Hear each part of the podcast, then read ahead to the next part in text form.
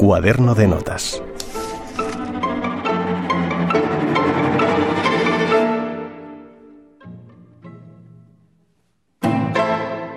Nadie duda del talento de Wolfgang Amadeus Mozart. Un genio indiscutible. No se concibe la historia de la música sin su obra. Pero ¿cuánta gente sabe que hubo otro Mozart de igual o mayor talento de quien nadie habla?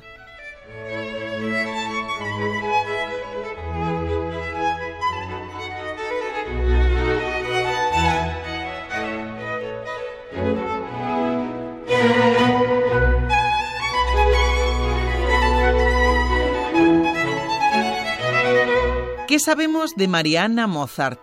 Era la hermana mayor de Amadeus, también niña prodigio, también componía y tocaba instrumentos y cantaba. Fue aplaudida y admirada en su tiempo. Pero ¿qué ha llegado de ella al nuestro?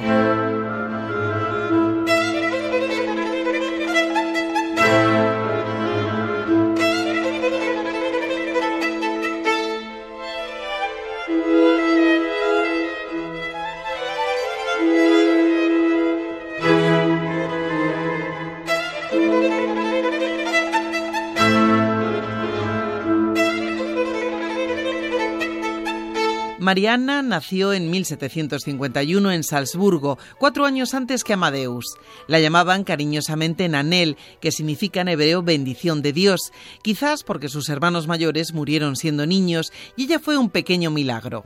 Su padre, Leopold, que era compositor, se entregó en cuerpo y alma a su formación musical y le dio clases desde niña. No tardó en darse cuenta de que tenía un don.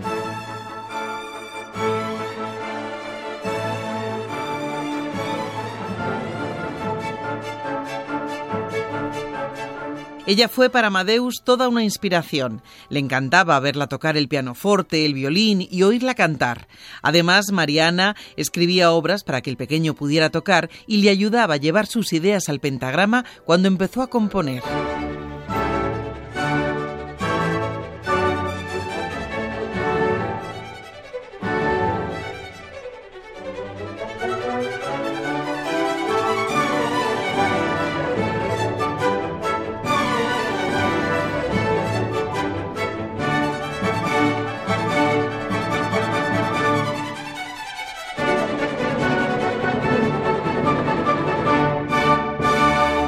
Pasaron los años y se convirtieron en dos adolescentes que disfrutaban tocando juntos y cada día lo hacían mejor. De hecho, la emperatriz austríaca María Teresa les invitó a actuar ante la corte imperial en Viena y fue todo un éxito. Su padre, al ver que aquel tándem funcionaba, organizó una gira por Europa entre 1763 y 1766, donde cosecharon aplausos y triunfos. Actuaron en Versalles y ante la nobleza europea. Por aquella época, además, ambos componían sus propias El padre llegó a decir que su hija era una de las mejores intérpretes de la época de toda Europa. Era su padre, que iba a decir sí, pero lo cierto es que muchos músicos y críticos del momento aseguraban que era mejor que su hermano.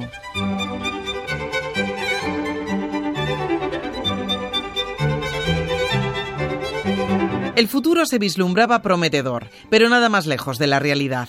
Cuando Mariana cumplió 18 años, su padre decidió que lo que tenía que hacer era buscar marido y dejar los escenarios. ¿Qué le llevó a tomar esa decisión? De todos es conocido el difícil carácter de Leopold, lo autoritario que era. Seguramente estaba convencido de que era imposible que una mujer en aquella época pudiera ganarse la vida dedicándose a la música. Era mejor casarse bien. Amadeus no estaba de acuerdo con la decisión de su padre, pero no sirvió de nada. Mariana cayó y obedeció.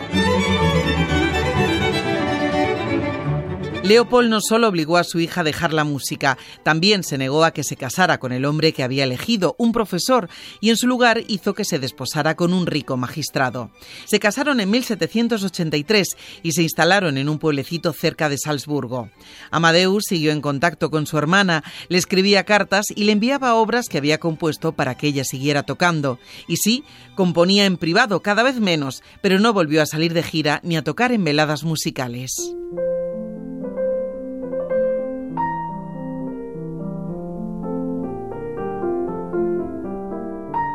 Cuando tenía 50 años, Mariana se quedó viuda y se vio sola cuidando de sus dos hijos y de sus hijastros. Volvió entonces a Salzburgo y trabajó como profesora de música hasta sus últimos años. Fue feliz, era querida y respetada. Se dedicó a la enseñanza hasta que se quedó ciega en 1825. Murió en 1829 a los 78 años de edad.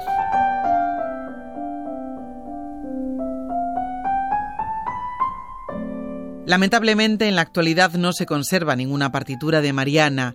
Muchas se perdieron, otras las guardó su padre. Algunos especialistas aseguran que hay obras tempranas de Amadeus que en realidad son de ella. Es muy probable, pero nunca lo sabremos. Tampoco sabremos lo que hubiera dado de sí el talento de un artista como ella, pero seguro, y de eso hay muy pocas dudas, no sería la desconocida que hoy es.